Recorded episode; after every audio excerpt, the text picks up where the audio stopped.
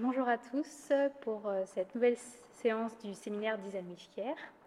Euh, je m'appelle Caroline Jobin, je suis postdoctorante à l'École des mines de Paris, Université PSL. Et donc aujourd'hui, la thématique que nous allons aborder ensemble est des preuves de concept aux profs de soins. Je remercie aux personnes présentes dans la salle et en ligne euh, que j'ai reconnues. Alors, dans un premier temps, en guise d'avant-propos, je vais vous un peu présenter mon positionnement, notamment à travers du cursus et l'écosystème dans lequel je m'inscris, qui est très orienté sur ingénierie et gestion. Ensuite, euh, je ferai une partie sur, euh, qui sera dédiée à la caractérisation de la preuve de concept et de ses pathologies. Ensuite, euh, je vous présenterai l'exemple de preuve de concept ou slash preuve de soins, le fameux cas urgence qui a été le projet cœur de ma thèse. Et enfin, je proposerai des recommandations pour ce que j'ai appelé la gestion responsable des preuves de concept, et donc en ce sens-là, si elles sont gérées d'une certaine manière qu'on qualifie de responsables, on pourrait par exemple les qualifier de preuves de soins. Alors, mon cursus, j'ai une formation initiale d'ingénieur biomédical, donc plutôt orientée en RD dans les dispositifs médicaux. Euh, je suis notamment à l'UTC à Polytechnique Montréal. Ensuite, j'ai réalisé un master de recherche en management de l'innovation en apprentissage avec IBM et l'école Polytechnique. Et enfin, tout récemment un doctorat en sciences de gestion à l'école des mines de Paris. Alors justement, là, ce que vous voyez apparaître à l'écran, c'était la première slide de ma soutenance de thèse qui a eu lieu en mars euh, dernier sur la de concept comme outil de développement des capacités générativité collective, modélisation, expérimentation et conditions de performance. Et donc vous retrouvez notamment dans les membres du jury Antoine Penoglio ainsi que Cynthia Fleury-Perkins et euh, mes deux directeurs de thèse, Sophie Hoge et Pascal Lemasson. Alors, il s'agit donc d'une thèse en sciences de gestion qui s'inscrit dans la continuité des travaux à la fois euh, de la chaire euh, Humanité et Santé qui nous réunit aujourd'hui et plus largement de la chaire de philosophie à l'hôpital sur la question du design capacitaire qui s'intéresse aux approches qui partent du terrain, de l'expérience et des capacités des individus pour le rendre le monde plus habitable. Et notamment, c'est également Noémie Châtaignier qui a intervenu euh, récemment, qui s'inscrit également dans cet axe de recherche. Mes travaux s'inscrivent également dans ceux du centre de gestion scientifique, du coup où j'ai réalisé ma thèse, qui est une approche ingénierique des sciences de gestion qui se caractérise par une double culture à la fois de l'organisation et de la modélisation, mais également de la chaire théorie et méthode de la conception vente, qui est hébergée par euh, ce laboratoire. Et donc mes travaux s'inscrivent à la fois dans l'axe de recherche sur les fondements formels des raisonnements génératifs ou plus simplement des raisonnements de conception, les outils et stratégies pour supporter l'action collective dans l'inconnu, et enfin les processus de conception et d'innovation soutenables nécessitant des transformations d'ensemble des écosystèmes. Alors cette thèse a été réalisée dans le cadre d'une convention sans chiffres avec les SISMO et la chaire de philosophie à l'hôpital. Donc euh, j'ai été salariée pendant trois ans en tant que chercheuse en design chez les SISMO. Donc, ce qui a permis en fait ce format euh, d'interaction euh, avec des organisations telles que les SISMO et la chaire de philosophie à l'hôpital a permis un accès privilégié une richesse de données empiriques sur les preuves de concept, euh, a fourni un terrain favorable à une approche réflexive et expérimentale. Et ce qui nous a intéressé aussi beaucoup, c'était la volonté de faire exister un type particulier de preuve de concept qui a notamment été qualifié de preuve de soins, traduction de proof of care, qui a notamment fait l'objet central euh, d'un papier euh, dans la revue Soins par Cynthia Fleury-Perkins et Antoine Fenoclio en 2019. Alors, il s'agit notamment d'une thèse qui a été réalisée sur la forme d'une méthodologie particulière qui s'appelle la recherche-intervention, avec cette casquette de chercheurs intervenants sur des projets notamment réalisés euh, par les SISMO et la chaire de philosophie de l'hôpital, avec un double intérêt de générer des connaissances, à la fois pour l'action et des connaissances également euh, pour la science. Alors, euh, il y a eu une première étape qui a eu pour objectif en fait de clarifier la singularité, la spécificité de la preuve de concept parmi notamment d'autres termes assez connus comme euh, MVP, prototype, etc. Et donc là, il y a eu un premier travail d'analyse généalogique pour savoir en fait d'où venait la notion et comment elle, avait été appropriée par tout un ensemble d'acteurs. Et donc, euh, l'intervention chez les SISMO, ça a notamment porté à essayer de, de, voir les points communs et les différences entre l'époque réalisée par les SISMO et ceux de la NASA. Bon, là, je spoil un peu déjà un des résultats de la thèse, qui est que le POC est mis, euh, dans cette institution. Avec une interaction ici avec la communauté en sciences du management stratégique. Ensuite, il y a un deuxième volet ou deuxième étape de la thèse qui s'est intéressée à comprendre le phénomène un peu particulier qu'on a observé dans les preuves de concept, qu'on a qualifié de double preuve. Donc, si je résume euh, très largement, c'était l'idée que c'est à la fois valider les apprentissages, mais aussi une projection sur les prochaines étapes, les prochaines connaissances qu'il va falloir euh, euh, générer et aller chercher pour poursuivre le processus de conception. Et donc là, c'est un travail de modélisation qui a été réalisé en s'appuyant en fait sur l'analyse en fait de, cas réalisés par les sismos auprès de leurs clients. Donc là, dans les logos, vous voyez justement les, cas qui ont été mobilisés pour pouvoir réaliser sur cette étude. Et donc, dans le cas particulier de la RATP, on retrouve euh, ce côté chercheur intervenant. J'ai moi-même intervenu en tant que membre à part de l'équipe sur le, projet en soutien à la chef de projet. Et donc là, on va être plutôt dans une communauté, en, je ne vais pas traduire en français parce qu'on n'aurait pas de traduction euh, valide, qui est en engineering design. Et enfin, du coup, là, on revient sur le fameux projet urgence, où il y avait un objectif, en fait, d'appréhender le modèle de gestion qu'appelle un POC, que moi je qualifiais de génératif dans la thèse. Et donc ça s'est traduit autour de l'expérimentation, euh, notamment aux urgences de l'hôpital Georges Pompidou, où là on a une plongée de par le fait déjà d'être dans l'univers de la santé, mais plus particulièrement dans le cas des urgences, d'un écosystème complexe. Et donc là, les recherches que j'ai pu publier s'inscrivent plutôt dans les communautés de recherche autour des managements des organisations de santé. Alors, euh, l'objet du coup de l'intitulé la présentation des profs de concept aux profs de soins.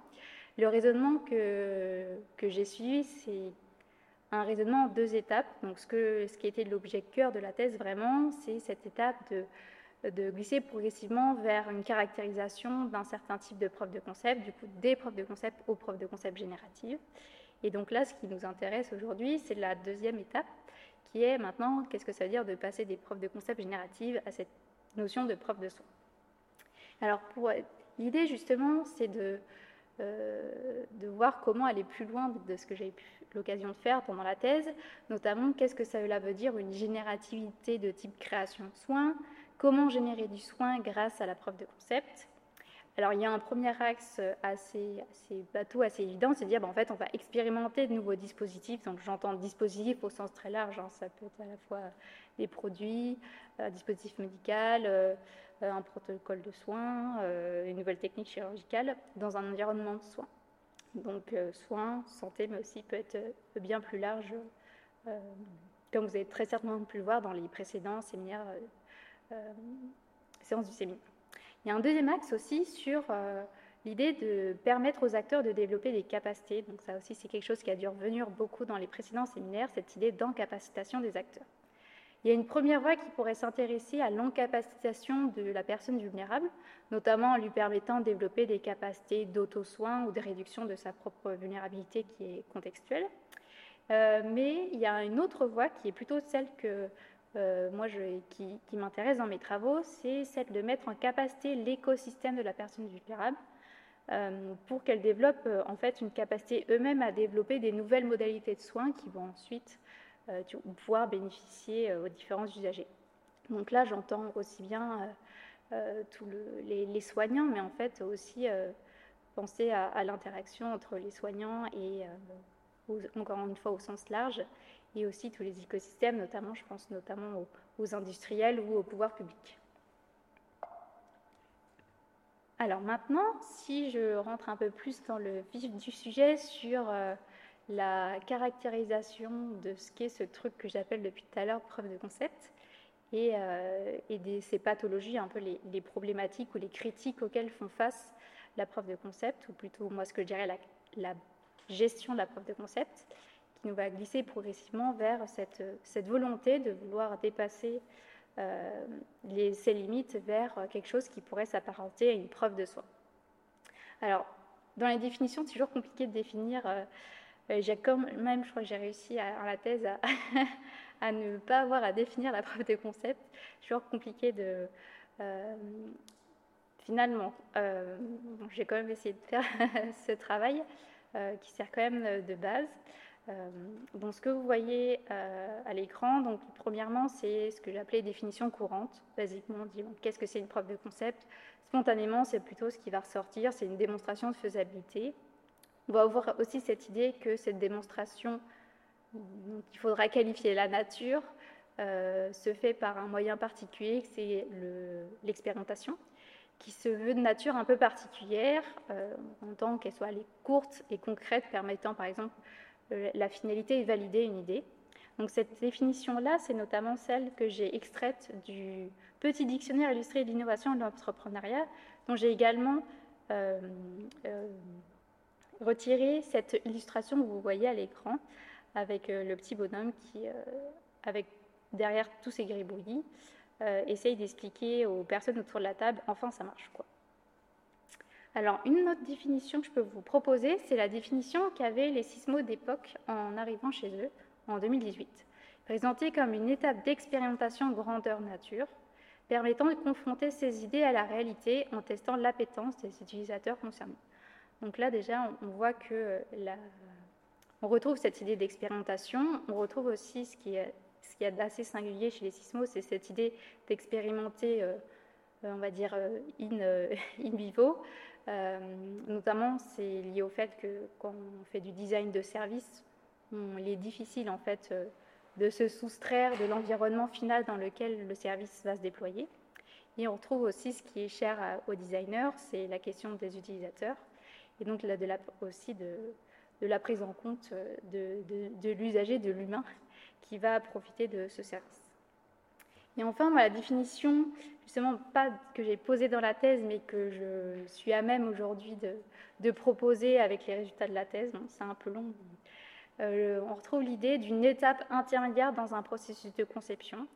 L'idée qu'on ne fait pas des preuves de concept comme ça à droite à gauche, il y a quand même, ça s'inscrit généralement quand même dans, un processus de conception. Aussi, j'appuie sur l'idée que c'est une étape intermédiaire euh, souvent l'impression, ça y est, on a fait la preuve de concept, on a tout fait, il y a là, c'est parti, on déploie, et euh, entre guillemets, on passe à l'étape d'exécution. Et ce qui est souvent malheureux parce qu'en fait, il y a généralement encore beaucoup de choses qui sont à concevoir après l'étape de preuve de concept. D'où cette idée d'étape intermédiaire. Et un résultat euh, assez cœur de la thèse, qui est que la preuve de concept doit permettre de reconnaître collectivement, donc on retrouve cette idée avec toutes les personnes autour de la table sur l'illustration, qui a déjà bien, ce qui a déjà bien été conçu. Donc il y a un côté validation, moi ce que j'ai qualifié dans la thèse de preuve de connu. Jusque-là, il n'y a rien de très surprenant, c'est très en ligne avec les définitions euh, actuelles, mais je rajoute aussi cette idée, mais aussi ce qu'il reste à concevoir.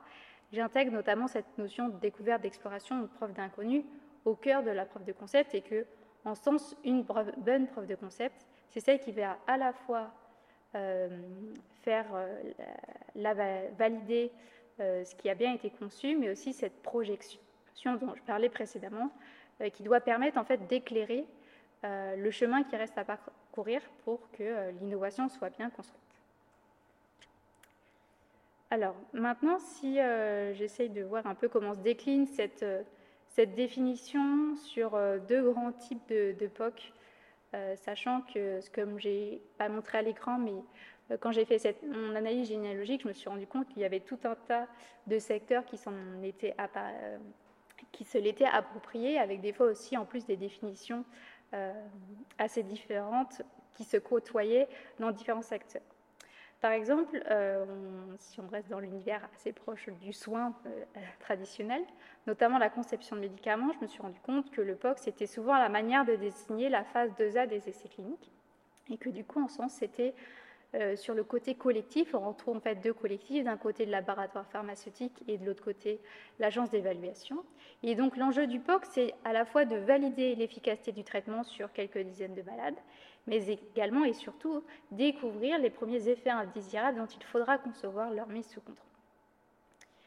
Si je propose un, autre type euh, de POC, cette fois-ci dans l'univers de la conception logicielle ou la cybersécurité, on peut aussi euh, rapprocher à l'univers du soin quand on voit que les questions de euh, données sont très critiques dans cet univers-là.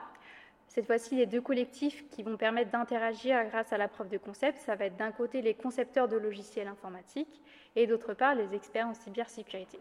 Et donc le POC a pour but de valider la robustesse du logiciel face à une tentative d'intrusion.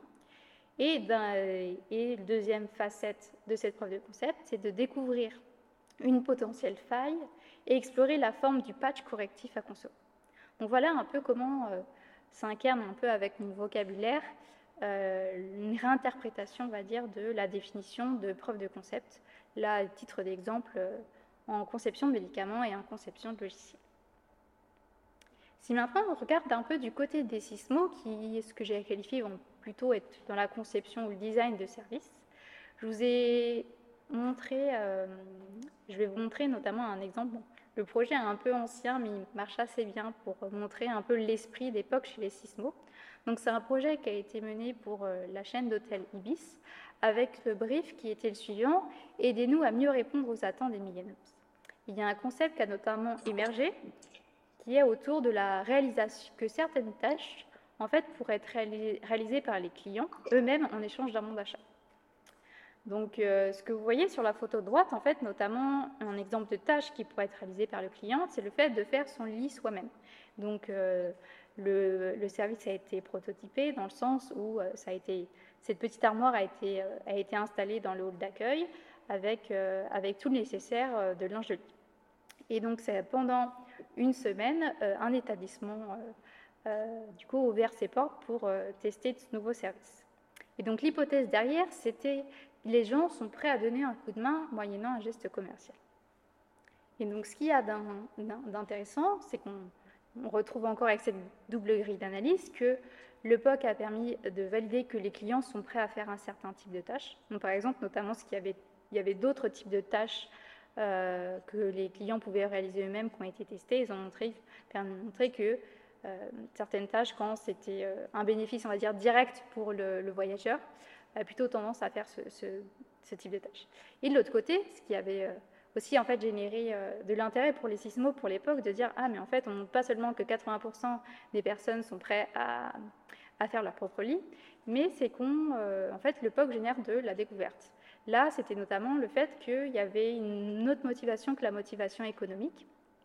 Il y avait notamment le fait que, c'est au travers des, entretiens qu'ils ont pu euh, faire émerger ça, que ça facilitait la vérification de la propreté du matelas, c'était quelque chose qui tenait euh, cher aux, voyageurs, et cette espèce euh, et la question de la socialisation. En fait, il y avait un vrai problème d'ennui, notamment des voyageurs professionnels dans les hôtels. Et c'est assez intéressant de voir, je ne sais pas si vous avez vu, mais les pubs qui sont notamment passées ces, dernières semaines, ces derniers mois, euh, sur les chaînes grand public où on retrouve en fait notamment qu'ils ont adressé cette question de la problématique de socialisation. Donc c'est assez Et donc, ce qui était intéressant de voir aussi, c'était quelles sont les compétences en fait qu'avaient les sismos euh, pour, euh, pour mener des preuves de concept. Il y avait notamment celle, ce qu'on retrouve un peu classiquement, la culture du designer, celle de la conception des maquettes et des prototypes, la conception centrée utilisateur et la conception d'expériences éphémères, notamment les deux cofondateurs, Sismo, étaient très impliqués en tant que commissaires d'exposition. Et c'est vrai que du coup, euh, une compétence euh, qui était peut-être manquante ou en tout cas sous-développée chez les Sismo, c'était notamment la conception, en fait, pas d'expérience, mais bien au sens d'expérimentation, au sens à la fois de construction d'un protocole expérimental assez proche de ce qu'on peut attendre d'une expérimentation scientifique.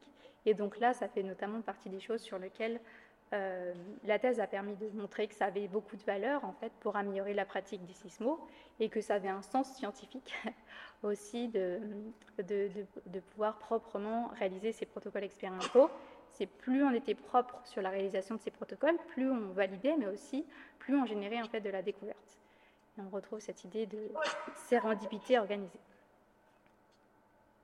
Alors, euh, ce qui a été aussi intriguant, c'est que j'ai l'impression que les sismos, euh, ils faisaient des POC depuis la nuit des temps, que euh, c'était quelque chose qui était commun dans leur cursus universitaire. Finalement, pas tant que ça, ou en tout cas pas sous cette forme-là. On retrouve cette idée-là des trois compétences que j'ai mises en évidence. en fait, au fur et à mesure, on me dit, mais en fait, d'où vient le POC Et d'où cette idée un peu de travail généalogique et euh, pour essayer de comprendre le contexte d'émergence de ce concept.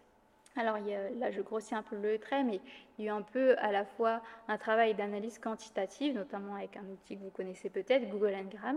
Donc sur le graphique, en fait, euh, en abscisse, vous trouvez euh, les dates. Donc là, c'est de 1940 à 2020. Sur la courbe bleue, vous retrouvez preuve de concept. Et en fait, ça permet de voir que déjà, il y a une espèce de euh, un décollage vers les années 1960. Donc ça commence à déjà nous donner un peu des indications sur quand la notion est née. Et après, si on s'intéresse notamment, par exemple, en allant sur des plateformes comme Gstore et qu'on regarde un peu les premières publications scientifiques qui sortent sur le terme de preuve de concept, non, déjà proof of concept. Et on se rend compte, euh, voilà, euh, là le petit schéma que j'ai fait, c'est euh, notamment des acteurs qui ont signé ou co-signé les papiers. On va retrouver la fameuse NASA, dont j'ai cité tout à l'heure. Et donc, le, notamment, cet ensemble de travaux, cette méthode mixte, a permis de montrer que le POC est né dans les années 1960, dans quel type d'organisation? Les agences gouvernementales états-uniennes, donc on retrouve principalement la NASA, ensuite euh, le département de la Défense et la NSF, l'équivalent du CNRS français. Euh, dans quel secteur? Bah, Plutôt dans l'aéronautique et l'aérospatiale. Et euh, faisant une thèse en sciences de gestion, on se demandait mais quelle problématique de gestion a poussé à l'émergence de ce concept-là Et donc il y avait un enjeu en fait dans le cadre du programme Apollo d'organiser l'allocation des ressources et la contractualisation entre les différents partenaires de conception, donc à la fois des partenaires euh, internes et, notamment externes. C'est ce que vous montre un peu en fait la, euh, la figure en bas à gauche, c'était à la fois des partenaires industriels et à la fois des partenaires académiques. Euh, ce que je ne vous ai pas dit, c'est que sur la deuxième, la deuxième courbe que vous voyez à l'écran en rouge, qui désigne TRL,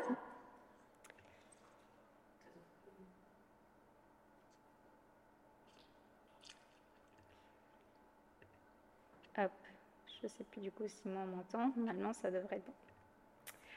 Euh, la courbe rouge que vous voyez à l'écran et qui dessine le, petit pic là que vous voyez justement dans les années, euh, autour des années 70, c'est le TRL. Peut-être que c'est quelque chose immédiatement quand je vous dis bah oui POC évidemment c'est TRL3 voyons. Euh, TRL qu'est-ce que ça veut dire? C'est Technology Readiness Level. C'est l'échelle de maturité technologique qu'on a tendance à voir un peu passer Euh, partout, notamment euh, euh, quand on travaille en R&D. Et donc ça désigne en fait un outil qui a été développé dans à la NASA, cette fois-ci, bah, qui s'est construite progressivement, mais qui a plutôt son apogée dans les années 70, qui désigne à, représenter justement au travers de cette représentation en thermomètre, avec en bas des choses qui vont relever de principes basiques, et progressivement on va monter en maturité, notamment euh, pour arriver à l'ETRL9, qui est un système, euh, système complet, prouvé et qui aura opéré euh, de manière avec succès dans une mission. Donc là, vous, voyez, je pense que ce qui à l'écran, aujourd'hui, elle est, on va dire, généraliste. Elle n'est plus seulement appliquée au cas de l'aéronautique et l'aérospatiale. On reviendra sur ce point-là tout à l'heure, mais euh, voilà un peu. Et si on, je ne sais pas si vous voyez ma souris, mais en fait, la preuve de concept, on le retrouve au niveau de, euh, euh, ce niveau-là, le TRL3, en phase de Research to Prove Feasibility. D'où, en fait, je pense, le fait qu'aujourd'hui, on retrouve beaucoup la définition du POC comme démonstration de faisabilité. Voilà un peu petit détour historique de la chose. Qu'il y a aussi d'intéressant à regarder, c'est les propriétés du contexte d'émergence du POC dans cette idée de dire bah, aujourd'hui on fait des, critiques vis-à-vis du POC, mais aussi il faut aussi important de remettre en perspective le contexte d'émergence. C'est sûr que si on essaye d'appliquer, euh, d'utiliser le POC dans des contextes assez différents, c'est sûr que le, euh, le POC va peut-être pas être le plus performant du monde. Donc, notamment, il y a un contexte sur l'objet à concevoir. On était plutôt euh, dans, un, dans des systèmes techniques très complexes, tels qu'une fusée permettant d'aller sur la Lune un environnement opérationnel connu, donc c'est l'espace. Euh, donc il y a eu beaucoup de, dans le programme Apollo, il y a eu justement beaucoup de missions intermédiaires pour mieux avoir la compréhension de l'interaction entre un satellite tel qu'une fusée et l'espace. Euh, également, la nature de la prochaine étape de conception qui est connue. Ce que je veux dire, c'est que euh, quand on fait un TRL3, du coup un POC à la NASA, on sait déjà qu'il y aura un TRL4, 5, 6, 7, 8, 9, et on sait déjà de quelle nature, euh, qu'est-ce qui, qui est attendu dans les étapes futures. Et du coup aussi, qu'est-ce qui est attendu à cette étape de POC Également des propriétés sur le contexte au regard de l'organisation qui commande le POC. Donc là, cette fois-ci, par exemple, la NASA va avoir à la fois des capacités de commande publique, mais également des capacités de RD et d'ingénierie. Et donc on verra, par exemple, quand, quand un hôpital commande un POC, bah, elle a peut-être des capacités de commande publique, mais elle n'a pas forcément les capacités de RD de la nature dont il, euh, qu'il faudrait, et aussi questions sur euh, aussi les capacités d'ingénierie. Également, ce qui est important de souligner, c'est que le POX, euh, l'organisation, elle s'inscrit dans un écosystème d'acteurs certes complexe, mais dont on connaît une grande partie, qui est l'écosystème qui est déjà structuré.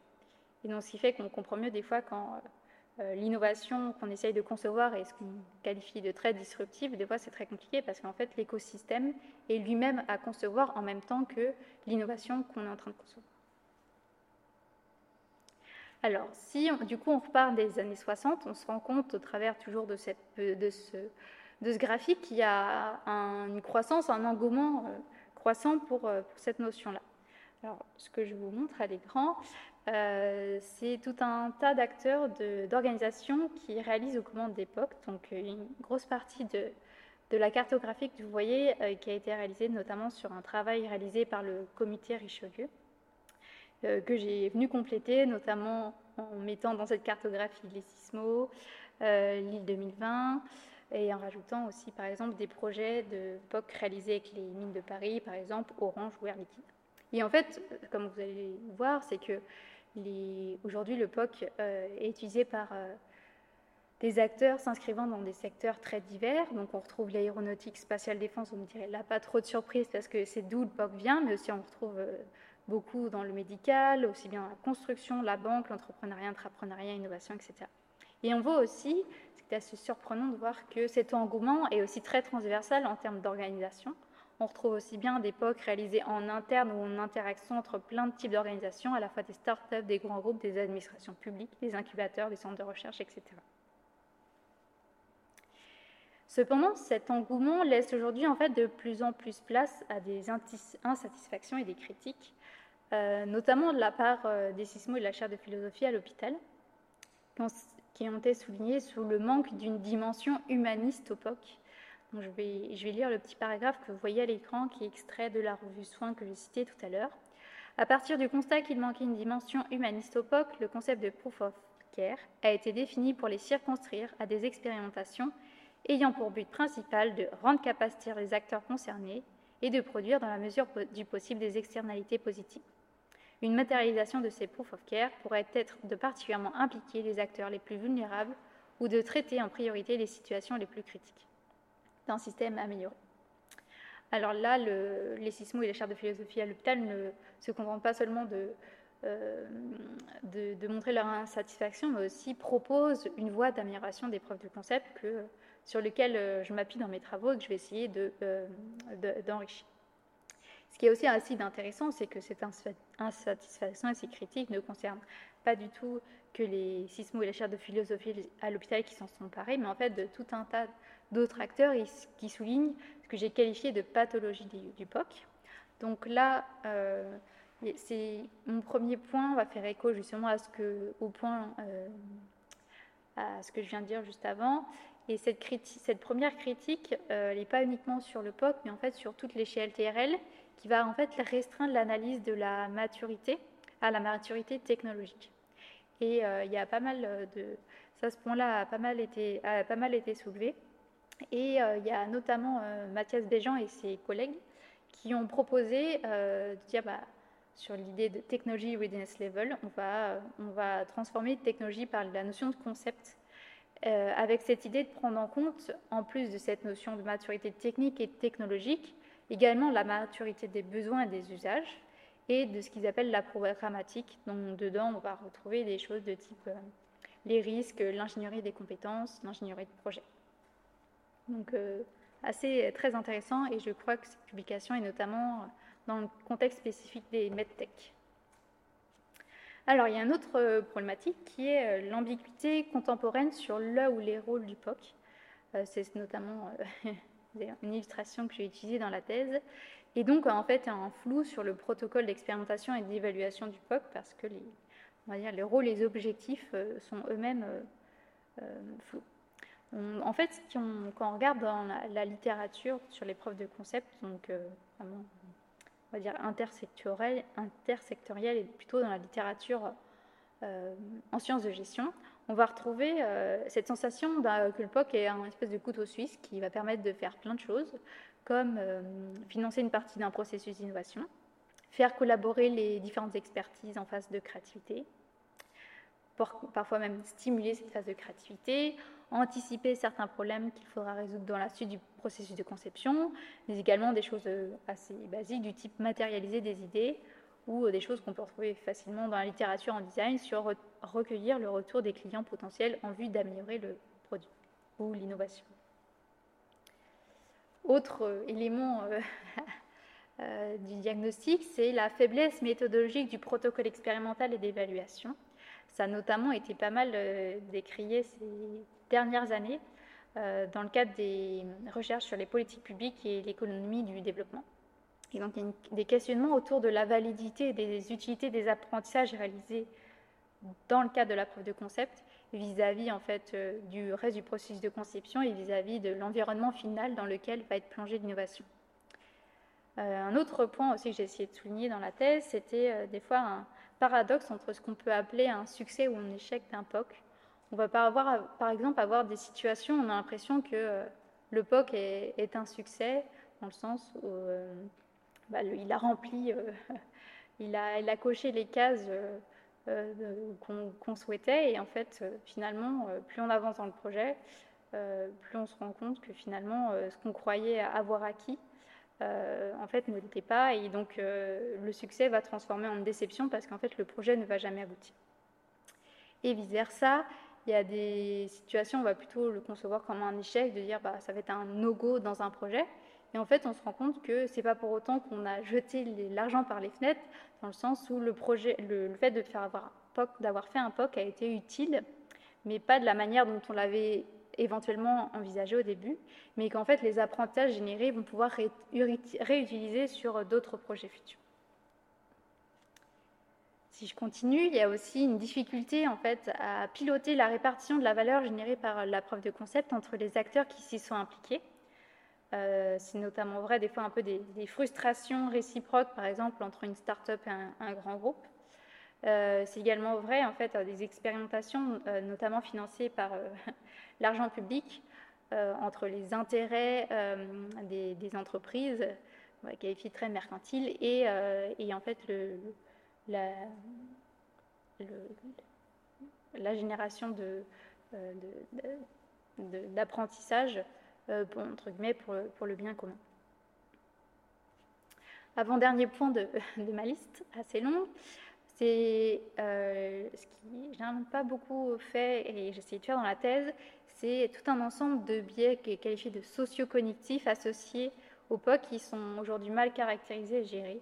Ce que je veux dire, c'est qu'aujourd'hui, euh, euh, on a plutôt à dire oui, l'époque c'est génial, ça permet euh, aux acteurs de, se fédérer pour poursuivre le processus de conception, ça crée un consensus et plein de qualités qui, sont vraies sous certaines conditions. En fait, il y a tout un tas d'effets de, que le POC peut provoquer et, Là, c'est à la fois d'un point de vue théorique et pratique. Des fois, ça peut avoir un effet en fait contraire de créer de l'ambiguïté, du quiproquo entre les différentes parties prenantes, provoquer ce que j'appelais des effets de fixation cognitifs et ou sociaux. Des fois, ça peut même provoquer, au lieu de fédérer un collectif, on va plutôt le polariser. Certains vont dire bah, je suis pour ce projet, d'autres vont dire sont contre. Et même parfois, ça va provoquer l'exclusion de certains, acteurs. Enfin, euh, autre point, c'est le fait de manière assez surprenante, il y, a, beaucoup de publications sur les preuves de concept, mais il y a peu de personnes qui s'intéressent à comment bien ou mieux expérimenter, ou pour reprendre un terme que Cynthia aime bien, comment mieux poker, notamment en fait dans la santé. Et on observe aussi encore ce que j'appelle un effet de fixation sur euh, les essais randomisés, dire que voilà, c'est limite euh, l'unique et bonne manière de réaliser des expérimentations et des preuves de concept. Et euh, alors que ça occulte tout un tas de, biais aussi qu'on peut retrouver dans les essais randomisés, c'est pas la formule magique. Et voilà, c'est bien beaucoup plus riche et complexe que ça. Et, c'est vrai que ça a tendance à, ce que je, avec les travaux de la thèse, plutôt se focaliser sur l'aspect validation. On, occulte et on empêche un peu le, côté aussi exploratoire du POC. Alors maintenant, si je passe à euh, cet exemple, le, le, fameux cas urgence, euh, déjà, quel était le contexte et l'ambition de ce projet de design de service porté par les Sismo et la chaire de philosophie à l'hôpital? Donc, on était en 2018, je pense, et euh, le, constat qui avait été fait par les Sismo et la chaire de philosophie à l'hôpital et par bien d'autres par bien d'autres par bien d'autres chercheurs et praticiens, c'est que euh, le service d'urgence, c'est un point critique, de contact critique entre la ville et l'hôpital, et que ça fait de nombreuses années que euh, ce service, ce type de service fait face à de nombreux défis euh, assez, complexes, mais notamment liés en fait beaucoup au vieillissement de la population, qui va induire notamment une augmentation continue de leur fréquentation, une modification importante des profils et des demandes des patients. Donc en fait, les prises en charge souvent ne s'arrêtent pas, pas des, pas seulement des urgences médicales, mais bien souvent une intrication entre urgences psycho-médico-sociales. Un autre point, euh, c'est que la question des urgences hospitalières et des soins non programmés ont régulièrement fait l'objet de rapports et de propositions, euh, souvent similaires euh, et, souvent centrés en fait sur le mode de fonctionnement des organisations de santé. Et donc là, l'aspect un peu différenciant de la chaire de philosophie et des sismos, c'était de s'inscrire dans un, un positionnement complémentaire en s'intéressant cette fois-ci au vécu singulier des usagers des urgences, et plus spécifiquement à la population du coup spécifique des personnes âgées en perte d'autonomie en situation de handicap, afin d'améliorer la qualité de leur parcours. Vous verrez que le fait de s'intéresser euh, spécifiquement à cette population, mais pas exclusivement, et aussi pas uniquement euh, orienté euh, vis-à-vis de l'organisme qui a financé le projet, mais aussi qui a tout à fait une pertinence au vu des, enjeux que j'ai soulignés, notamment dans le premier point. Alors justement, c'est partie prenante, une collaboration un peu, un montage de projet un peu atypique. On aurait pu s'attendre que euh, ce soit un type de projet, genre amélioration des urgences, ça soit plutôt porté par un, service d'urgence, par exemple celui de l'hôpital Georges Pompidou, ou que ce soit des entreprises qui voulaient tester certaines de leurs euh, technologies ou leurs services auprès euh, des urgences. Mais non, le projet a, été monté grâce à un appel à projet de la Caisse nationale de solidarité pour l'autonomie, euh, qui est pressenti pour être la cinquième branche de la sécurité sociale, euh, qui euh, s'intéressait à la question du, notamment du design social. Et donc les SISMO et la chaire de philosophie à l'hôpital ont répondu à cet appel à projet qui a été retenu.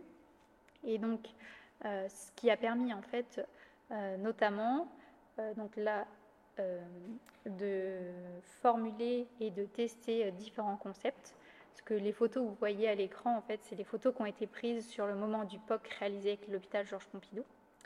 Euh, juste avant de présenter un peu les, si je vais présenter maintenant, les, trois concepts qui ont été testés, c'est notamment euh, les éclaireurs, c'est un ensemble de petits, euh, de petits dispositifs papier qui permet d'éclairer les, les, les, patients sur la sortie aux urgences notamment sur le fait comment gérer un arrêt maladie, comment reprendre rendez-vous, comment, comment récupérer mes résultats d'examen. Donc là, vous voyez, les cibles de, de ce concept-là sont, sont assez larges. L'idée, c'est de soulager le travail, en fait, la charge de travail des, secrétaires médicales qui vont ensuite pouvoir mettre à profit, on l'espère, à, des patients plus vulnérables et plus demandeurs euh, d'un accompagnement personnalisé.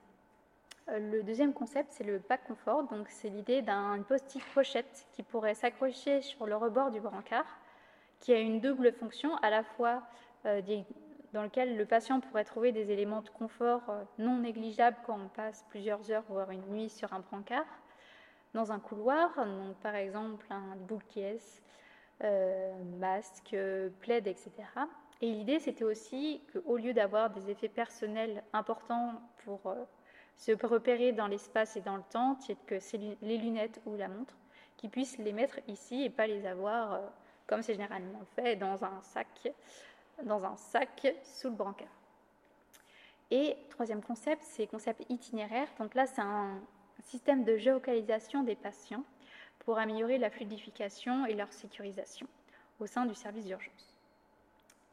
Et ah oui, et autre dernier acteur, toujours cette idée de recherche-intervention, on retrouve aussi le partenaire académique euh, avec l'école des mines de Paris et mes directeurs de thèse, qui complète cette cartographie des acteurs. Alors là, je vais rentrer un peu plus dans le détail, mais pas trop parce que je pourrais en parler des heures et des heures, de toutes les étapes de ce projet qui, euh, s'est étendu sur 18 mois. Donc le projet a commencé en février 2019 euh, par euh, un triptyque. On va avoir des phases d'observation ethnographique dans deux établissements, notamment l'hôpital Georges Pompidou, qui s'est pressenti comme partenaire dès le début, dès l'appel à projet, et également euh, le pôle santé Sarthe-et-Loire, euh, qui, euh, qui, offrait un contrepoids assez intéressant, dire bah, zone rurale, autre type aussi de, de profil sociodémographique, notamment aussi avec une population plus âgée, sachant qu'aussi pourquoi l'hôpital Georges Pompidou, c'est quand même ils accueillent chaque année, c'est l'un des deux établissements qui accueille chaque année le plus de personnes âgées dans leur service. Également compléter, au-delà des entretiens qu'on a pu faire avec toute la diversité des acteurs qu'on peut trouver au sein de l'hôpital, et plus particulièrement des urgences aussi, euh, des entretiens euh, hors, terrain, euh, à la fois avec des patients, des aidants, souvent des proches, mais également des professionnels des urgences, du grand âge, du handicap et aussi de l'innovation. Alors tout ça nous a notamment amené à réaliser une cartographie des parties prenantes, et euh, de l'expérience euh, patient, qui a notamment été utile pour la deuxième phase, notamment euh, la phase de co-création et la, journée d'atelier de co-création avec les acteurs, alors ce qu'on appelle acteurs hors HEGP. C'est que normalement dans l'idée on a plutôt tendance à les avoir mobilisés, mais le chef de service nous avait donné comme indication qu'il valait mieux arriver euh, interagir avec eux une fois que déjà les concepts seraient déjà formulés et avoir des retours à ce moment-là. Du coup, on a, profité pour aller chercher d'autres acteurs, euh, notamment des acteurs de la médecine de ville, des spécialistes de la gérontologie, notamment des associations de patients. Euh, donc aussi, du coup, ensuite, on a remusclé les idées qui sont sorties de cet atelier-là. On a eu l'occasion de formuler huit concepts. Et à cette étape-là aussi, il y a eu un travail de remise du rapport intermédiaire à, la CNSA. Donc ces concepts, c'est justement eux qu'on a été euh, qu'on a scénarisé, qu'on a été présenté sous forme de poster dans la salle de staff des urgences de l'hôpital Jean Pompidou. Donc c'était assez pratique justement de ce format, euh, comme ça les, soignants qui pouvaient se libérer, euh, soit ils pouvaient s'arrêter 5 minutes, 10 minutes, 2 heures, le temps qu'ils avaient à leur disposition. Donc les retours ont été collectés, notamment aussi auprès d'associations et d'acteurs du handicap, parce que c'est vrai que ce n'est pas forcément une population euh, qui, se présente beaucoup à l'hôpital Georges Pompidou et du coup on a été aussi chercher d'autres experts sur ce sujet. Ensuite, euh, il y a eu un retour et une sélection des concepts à tester. Donc les trois concepts, euh, les trois concepts retenus sont ceux que je vous ai présentés préalablement. Donc notamment plusieurs critères de sélection, notamment le fait que d'en garder, garder, un pour à la fois l'amont, le pendant et l'après les urgences et aussi voilà, qui intéressait l'hôpital Georges Pompidou. Ensuite a eu lieu la fameuse preuve de concept euh, dans le, entre septembre et janvier. Donc ce n'est pas la durée de la preuve de concept, mais pour pouvoir réaliser la preuve de concept, il y a toute une phase de conception qui n'est pas à négliger, même si euh, elle est plus euh, elle est plus faible que si on, se lançait directement dans, un projet grandeur nature avec tous les, tous les cahiers des charges euh, qu'on peut attendre en phase d'industrialisation. Donc là, il y avait notamment la question de concevoir les démonstrateurs, donc entre guillemets les prototypes, les partenaires aussi industriels, les partenaires avec les industriels, notamment par exemple pour le système de géolocalisation, c'est pas les Sismo qui allaient s'amuser à développer le genre de, de, de, système. On a déjà été voir euh, ce qu'il y avait des acteurs positionnés sur, euh, sur ce genre de, concept et si ça les intéressait d'expérimenter avec nous, et aussi le protocole de test. Donc l'expérimentation a lieu euh, sur deux sessions, trois jours puis deux jours. Et là, ce n'est pas passif. Il y a à la fois un travail de formation des aides-soignants, par exemple pour installer le pack confort, d'observation, d'entretien et d'itération. Y a eu ensuite une restitution à chaud à l'HEVGP devant une grande partie prenante du projet. Donc là, ça fait plaisir parce qu'au sein de la même salle, on a pu retrouver déjà toute la diversité des parties prenantes qu'on peut retrouver dans, dans, dans un service d'urgence. On a retrouvé aussi beaucoup de, de, personnes qui s'étaient impliquées d'une manière ou d'une autre sur le projet, à la fois les, par exemple les industriels, mais aussi des membres d'associations, soit de, patients ou de médecins retraités par exemple.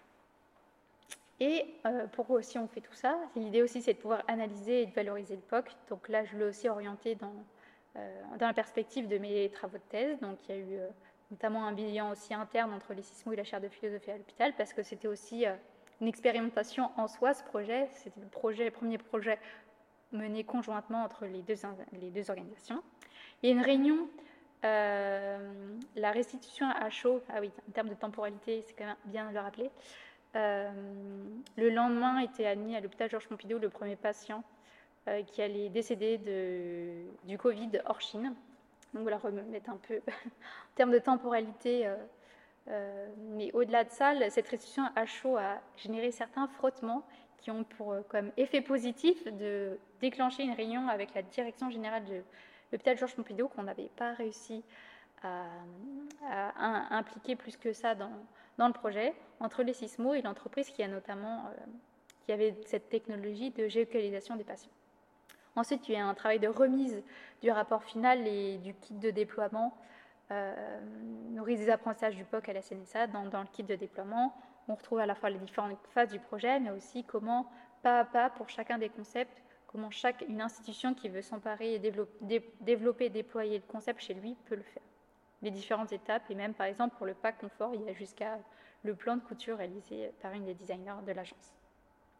Et enfin, ce que moi j'ai rajouté, et ce qui n'est pas fait traditionnellement dans les projets Sismo, c'est que je me suis amusée, six mois après le POC, d'aller retourner aux urgences de Pompidou pour mener une, série d'entretiens, euh, ce qu'on appelait SD, semi-directifs, notamment avec euh, des aides-soignantes, des cadres de santé, euh, infirmiers, internes, médecins urgentistes, secrétaire médical et, aussi le, PDG de cette fameuse entreprise numéro 2. Alors, avant de vous présenter un peu les, résultats de, cette analyse et de ces entretiens-là, je voulais en profiter pour montrer un peu plus de détails sur sur euh, ce que nous avons fait dans le protocole de POC. Donc nous avons par exemple pour chacun des concepts, nous avons énoncé l'objectif du POC, les apprentissages recherchés, mais aussi rappeler les acteurs mobilisés et les lieux clés de ce concept. Notamment, euh, là, on est expérimentation sur le terrain et donc un service d'urgence, c'est grand, c'est pas comme un laboratoire où on contrôle plein de choses et donc c'était aussi important de, de, revisionner aussi euh, ces éléments-là. On a également euh, désigner des profils de patients cibles qui pourraient être, euh, qui pourraient être sujets à, par exemple, au de confort. Donc, ça a été présenté aux équipes lors des mini-séances de formation. Donc là, on l'a plutôt présenté comme des recommandations que des vraiment critères de distribution à suivre à la lettre, dans cette idée qu'on est encore dans les phases d'exploration et qu'on ne sait pas encore très bien, on a cette intuition que c'est ces types de patients-là, au vu de toutes les interactions qu'on a eues avec, avec tous les acteurs, que ça serait ces patients-là qui pourraient être pertinents, mais on laisse libre choix aux soignants eux-mêmes, notamment aux aides-soignants et aux infirmiers qui remettaient le pack, de euh, considérer que si cette personne est légitime à le recevoir, qu'elle pouvait totalement le recevoir. Ensuite, on a souligné pour chaque concept un scénario d'usage du test synthétisant les grandes étapes et les acteurs impliqués à chacune d'elles. Et dans la mesure du possible, ces étapes étaient réalisées par les équipes hospitalières. Il y avait cette idée de dire euh, que euh, d'autonomiser le plus les équipes, euh, les équipes soignantes et que du coup, il valait mieux faire en sorte que les équipes hospitalières s'emparent du projet et, fassent le plus de choses qu'elles pouvaient faire par eux-mêmes. Également, c'est l'occasion pour chacun, ce qu'on appelait des sous-éléments du concept, on a essayé un peu de décortiquer chacun des concepts, quelles sont les sous-parties qu'on veut tester et aussi quelles sont les hypothèses associées. On a également euh, spécifié en, amont euh, quelles sont les itérations et les alternatives qu'on voulait, euh, voulait tester sur, les différents, sur les différents jours. Et les critères, à la fois, on là retrouve aussi un résultat de la thèse, à la fois des critères d'évaluation et d'exploration qui ont été identifiés. On s'est rendu compte que ce n'est pas forcément facile sur le terrain d'aller chercher ces informations-là, notamment vu la durée très courte du POC. mais en tout cas, ça nous a bien guidé sur ce qu'on, allait, cherchait ce qu'on devait regarder pendant le POC. Également, plus d'éléments sur euh, la synthèse des apprentissages réalisés à l'issue du POC. donc là c'est plutôt la synthèse à froid du POC. À la fois, pour chacun des concepts, nous avons rappelé la problématique et les principales hypothèses qui ont guidé les apprentissages du POC. Pour chacun des concepts, on, s'est intéressé aux apprentissages justement vis-à-vis de ces sous-concepts. et aussi, c'était intéressant de dire, bah, en fait, on va pas juste regarder les, apprentissages pour cette sous-unité, mais aussi la combinaison, les interdépendances entre les différentes parties du concept. Lors du POC, les, designers ont mené aussi euh, moi, du coup, des observations et entretiens auprès des patients, de leurs proches et des personnels hospitaliers sur des points spécifiques qui avaient été définis dans le protocole. Et aussi, le POC a produit de nombreux apprentissages. Euh, donc, c'est pas facile de synthétiser parce que là, beaucoup de, beaucoup de choses et un peu faire le tri dans euh, en quoi euh, c'est un, apprentissage important ou, ou, plus secondaire. Et donc, euh, chaque apprentissage a été co-validé par les trois designers, moi y compris, a été appuyé par des à d'entretien et des photos issues des observations. Et donc, ces apprentissages ont nourri notamment le, kit de déploiement que j'ai cité précédemment, qui avait vocation pour être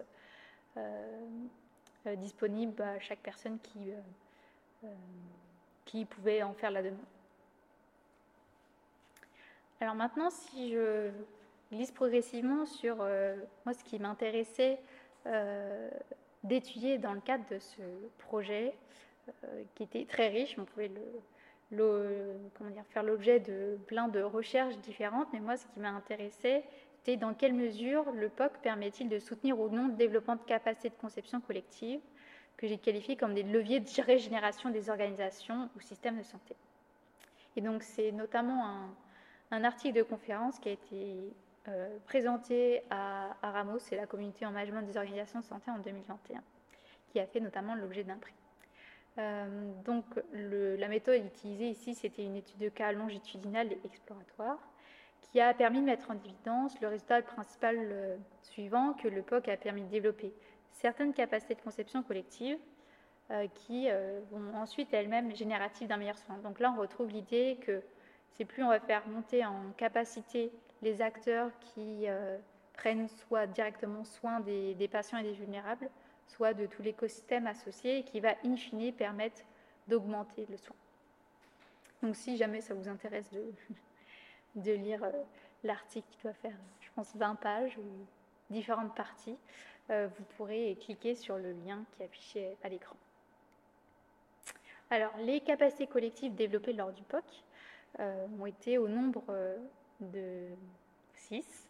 Une première qui était celle d'une capacité à mieux définir et redéfinir ce qui reste à concevoir collectivement, une capacité à explorer une diversité d'alternatives de conception pour des pistes de performance variées, une capacité à mieux identifier et mobiliser au bon moment les expertises euh, utiles au processus de conception, une capacité à développer des connaissances et compétences à la fois individuelles et collectives qui seront utiles à la conception, et une capacité à co-concevoir entre professions aux expertises complémentaires et générer plus globalement une action collective. Et donc là, en fait, euh, l'idée, là, ça servi de cadre d'analyse dans le cadre d'une recherche, mais demain, ça pourrait très bien être utilisé comme aussi un outil d'évaluation du POC par euh, des praticiens. Donc là, c'est un peu hors sol, là, les différentes capacités que je vous ai présentées. Dans la suite de l'exemple, euh, en prenant un exemple très précis, je vais vous montrer en fait comment, je vais vous illustrer cette capacité de co-conception entre professions aux expertises complémentaires. Alors, euh, l'hôpital Georges Pompidou faisait face à des, problématiques de sortie inopinée des patients et du service qui nous ont été relevées lors des entretiens et des observations qu'on a réalisés avec eux. Il y avait à la fois des comportements involontaires chez des patients désorientés, euh, à la fois soit parce qu'ils avaient des pathologies cognitives de type euh, Alzheimer ou autre, mais aussi des fois euh, aussi des désorientations temporaires liées à une, certaine vulnérabilité aiguë. Il y avait aussi des comportements déviants où il y avait beaucoup de patients qui sortaient soit pour aller fumer une cigarette, chercher un café à la cafette, ou aussi beaucoup de comportements impatients, dire c'est quand le médecin va arriver, etc. Il y avait aussi un déplacement régulier des patients, soit du coup les patients par eux-mêmes, ce que je viens de citer précédemment, ou aussi, euh, en fait, la multitude des soignants, euh, pour réaliser leur, leur, euh, activité de soins, étaient amenés à déplacer régulièrement le patient. par exemple, entre la salle d'attente, le couloir, les box de soins, entre les box de soins et par exemple secteur radiographie. ce qui faisait qu'il y avait une première, un, premier, un premier projet ou ce qu'on a pu observer sur le terrain autour de cette question de l'amélioration de l'expérience des usagers les plus vulnérables des urgences hospitalières et plus particulièrement cette question de la sécurisation et de la fluidification de la prise en charge.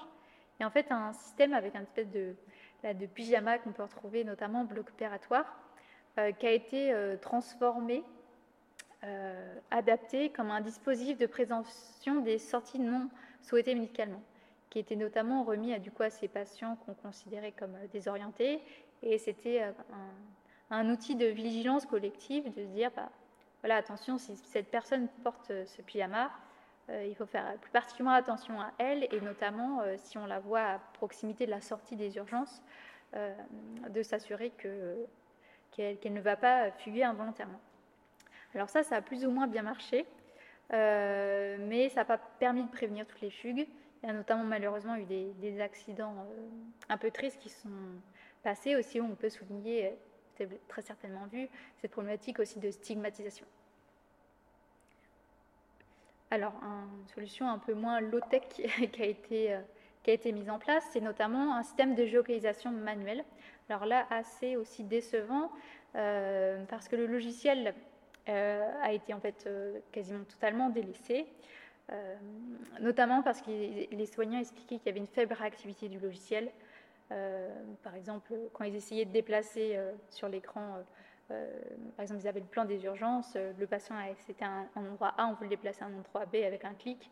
Le problème, c'est que ça rechargeait à chaque fois tout son dossier patient et donc ça prenait, ça prenait trois minutes à chaque clic, donc l'enfer. Également que les déplacements des patients sont plus rapides que les capacités de renseignement des soignants. Bah, par exemple, le, avant de revenir au poste de soins, les soignants voyaient peut-être 3-4 patients et donc le temps qu'ils viennent renseigner le fait qu'il y a eu un déplacement de patient, il y avait déjà quelqu'un d'autre qui cherchait le patient.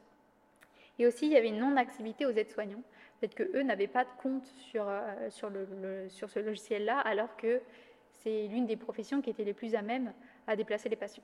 Donc voilà, une, insatisfaction sur, euh, sur ces éléments-là. Donc l'idée assez rapidement, euh, qui est venue à la fois de la part des SISMO et, et de, et de l'hôpital Georges Pompidou, était de dire, mais en fait, est-ce qu'on ne pourrait pas passer par lever plein de problématiques qu'on a identifiées grâce à un système de géolocalisation, cette fois-ci automatique. Alors pour ça, du coup, nous, on a été regarder quels étaient les systèmes de géolocalisation indoor qui existaient, sachant qu'en fait, euh, par exemple, euh, on ne peut pas utiliser les outils qu'on utilise traditionnellement, par exemple euh, Google Maps ou SteamMapper ou des choses comme ça. En fait, la géolocalisation n'est pas du tout assez précise pour des situations en intérieur. Et on a aussi regardé les industriels qui commercialisaient ou testaient un peu ce type de solution.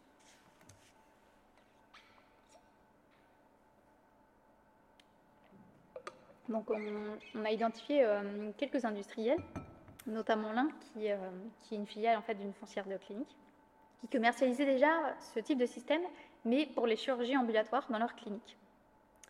Euh, ce qui était du coup intéressant, c'est de voir, ben, en fait, est-ce que faire la preuve de concept que type de système aussi euh, peut, euh, peut être utilisé dans les contextes euh, de services d'urgence, qu'on est quand même peu aux antipodes. Chirurgie ambulatoire, on est quand même sur un, processus, un parcours du, parcours du patient qui est très clairement défini et qui sera respecté. Et on, si, on, sait très, on sait beaucoup d'informations sur le patient en question, alors que voilà, on est dans des contextes assez différents dans le cadre des services d'urgence. Alors ce système se composait notamment d'un bracelet remis au patient, d'une interface soignant, euh, éventuellement aussi une interface accompagnant pour savoir un peu où, est son proche dans, son processus de soins, et aussi ce qu'on appelait des balises BLE, euh, installées en fait dans les plafonds, c'est ce qui permet la, triangulation et la géocalisation. Ce qui était intéressant, c'est que ça nécessitait une infrastructure plutôt légère et une faible émission d'ondes, euh, notamment pour des, pas seulement pour les patients, mais aussi en fait pour les personnes qui, fréquentent régulièrement le lieu, c'est-à-dire les professionnels de santé qui y travaillent. Et aussi, c'était intéressant, notamment parce qu'ils étaient euh, prêts à tester un nouveau cas d'usage gratuitement avec nous. Alors, si là je reprends, désolé, oui, j'ai pas expliqué. Le formalisme que j'ai utilisé euh, à l'écran, c'est euh, notamment un formalisme qui a été créé par le laboratoire dans lequel je travaille avec l'idée de représenter les concepts plutôt sur la gauche et les connaissances associées sur la droite. Pas besoin de plus que ça, de connaître plus que ça pour suivre mon propos. Donc il y avait aussi un enjeu maintenant de dire bah, on va essayer de tester en virel ce système de géolocalisation. Et ça nécessitait en fait de mobiliser notamment le service d'urgence de l'hôpital Georges Pompidou, mais aussi ce qui de dire bah, par exemple il fallait un accès au Wi-Fi. Et donc euh, qui, gère les accès Wi-Fi C'est le service informatique de l'HEGP.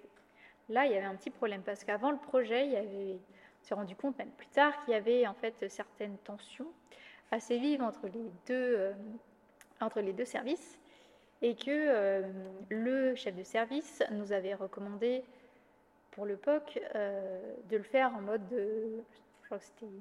pirate ou sous-marin, je sais plus, je pense que c'était en mode sous-marin. Pirate, non, pirate.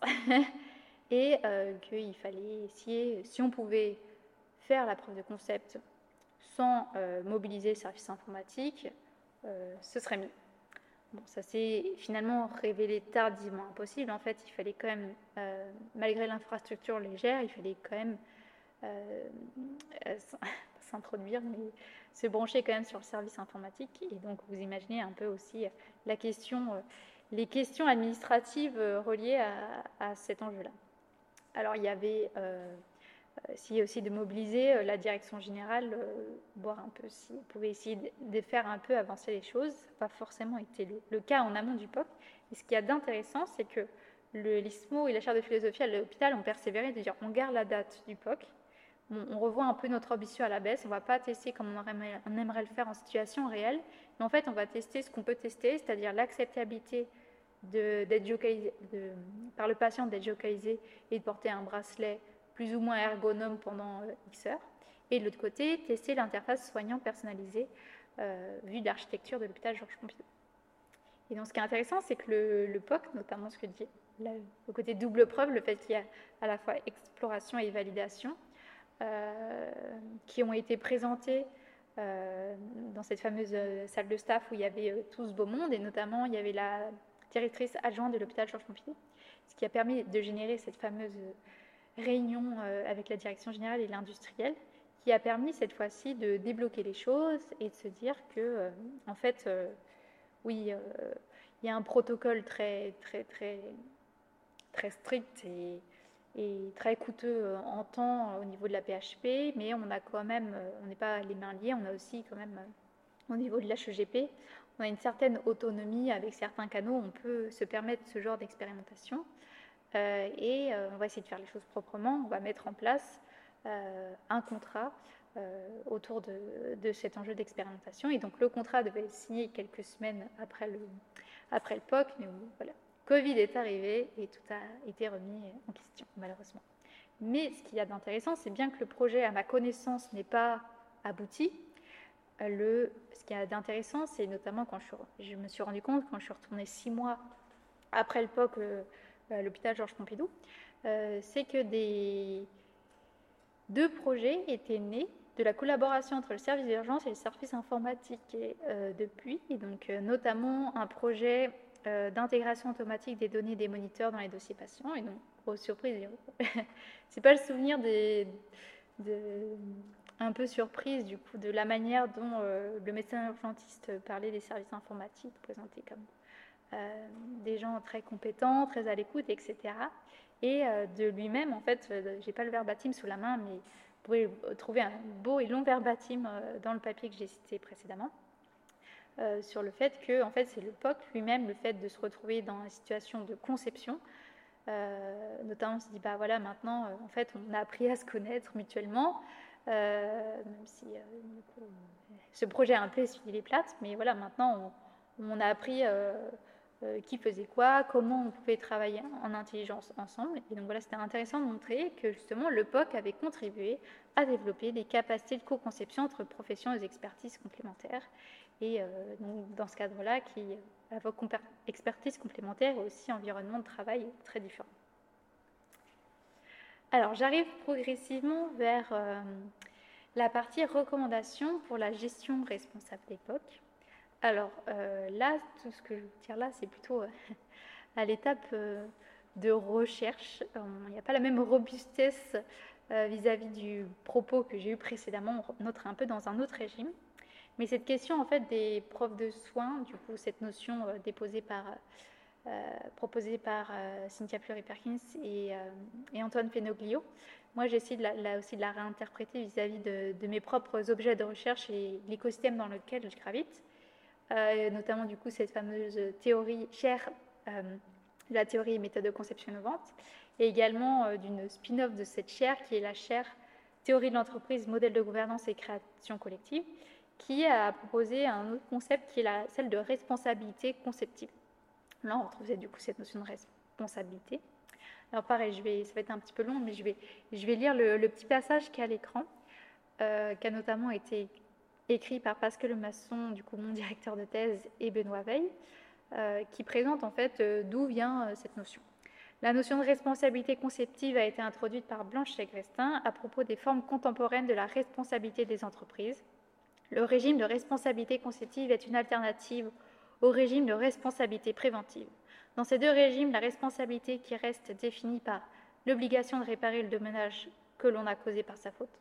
Donc là, c'est notamment une référence euh, au, Code civil, sur la responsabilité civile, d'ailleurs, euh, qui date euh, maintenant beaucoup, mais qui est toujours en application. Donc cette responsabilité est décrite par un modèle du dommage, un modèle de l'imputation qui a causé, un modèle de la norme de gestion qui permet de définir la faute. Alors que le régime de responsabilité préventive consiste à éviter des dommages de type dette non remboursable, le régime de responsabilité permet de passer du dommage à prévenir au futur à construire. Et je trouve ça notamment intéressant dans le cas de la santé, parce qu'il y a beaucoup de choses qui est fait sur euh, les risques et notamment le fait de des dommages qui pourraient être causés aux patients, mais en fait, euh, aussi, ça, bride aussi pas mal de ce qui pourrait être fait, et du coup, on se demande si c'est pas plus intéressant de réfléchir sur le futur à construire. Euh, et euh, du coup, cette notion de responsabilité conceptive, elle est beaucoup utilisée du coup par la chaire théorie de l'entreprise autour notamment des travaux qu'ils ont portés sur l'entreprise mission. Et là, du coup, Pascal Lemasson et Benoît Veil l'utilisaient plutôt sur la question de la responsabilité conceptive des chercheurs. Et du coup, moi, ce qui m'intéresse, c'est la responsabilité conceptive des concepteurs de preuves de concept. Et aussi, il s'interroge sur quelle pourrait être cette norme de gestion pour le POC. Alors, euh, je ne suis pas rendue à l'étape de, décrire totalement quelle pourrait être une norme de gestion, mais je peux déjà essayer d'expliquer l'intérêt d'une telle norme, notamment pour ceux qui commandent et évaluent l'époque. Donc, j'entends par là euh, notamment euh, bah, les entreprises ou les agences d'État, dedans je mets notamment euh, par exemple la DGE, BPI France, qui, euh, par exemple aussi la CNSA qui, finissent beaucoup, qui finance beaucoup de ce type de forme de projet, notamment au travers de ce TRL3. Donc l'idée, c'est que cette norme de gestion pourrait contribuer à distinguer ce qui fait bon et moins bon protocole et projet de POC. Notamment, ça fait écho en fait à tout un champ de recherche sur la finance responsable et l'investissement à impact, et ce qui est aussi important dans la thèse, c'est de montrer que, euh, qu'est-ce que ça voulait dire aussi ce bon POC. Et ce que j'en ai retiré de la thèse, c'est qu'un bon POC, euh, il travaille sur la double dimension validation, exploration.